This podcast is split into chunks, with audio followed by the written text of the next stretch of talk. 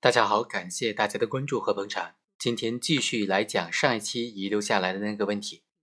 在这个案件当中，银行遭到了贷款诈骗，最终这个诈骗的人被判了刑事责任。但是银行呢，他并没有从刑事案件当中获得任何的退赔。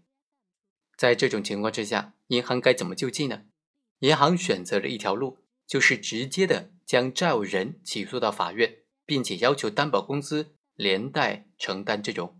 担保的责任，这在司法实践当中就存在很大障碍了。第一个障碍就是存在诈骗犯罪，存在骗取贷款的犯罪。那么，借款合同或者说贷款合同究竟有没有效呢？有效的话，他才能够据此提起民事诉讼。在上一期节目当中，我和大家已经聊过了，像这种行为存在刑事犯罪，但是并不必然的导致合同无效。所以在这个案件当中。像这样的遭受到贷款诈骗的银行，它对于这个借款合同是有撤销权的。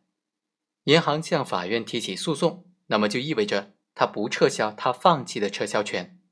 那么法院就应当认定这个贷款合同或者说这个借款合同是有效的。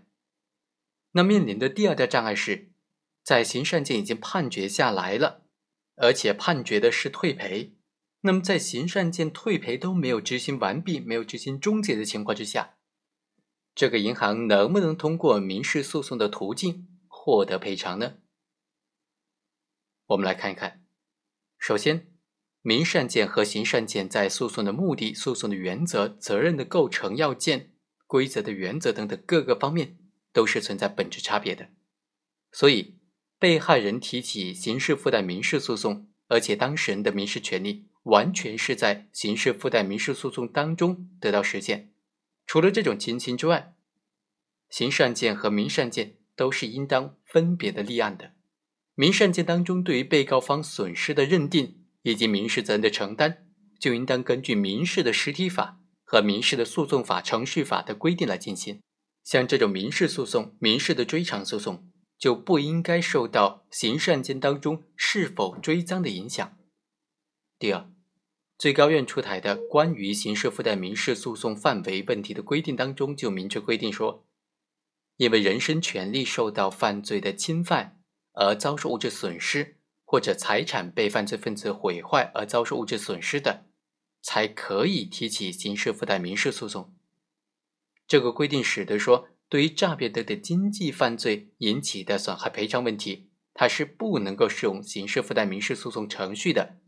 而只能够由受害人在法院依法追缴或者责令退赔之后，另外的提起民事诉讼。但是这问题是非常明显的，如果一定要等到追赃的结果才能够提起民事诉讼，这无疑对于失去附带民事诉讼这种救济途径的被害人来说，就再一次的设置了一道救济的障碍，这对受害人一方来说是明显不公平的。第三。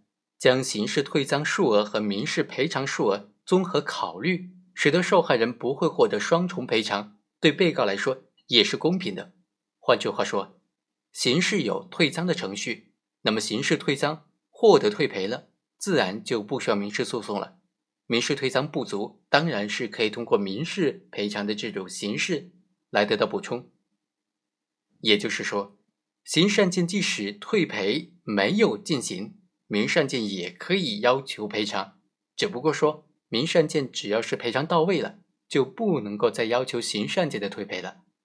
这两者是两个独立的程序，都是可以独立成型的，都是可以独立进行的。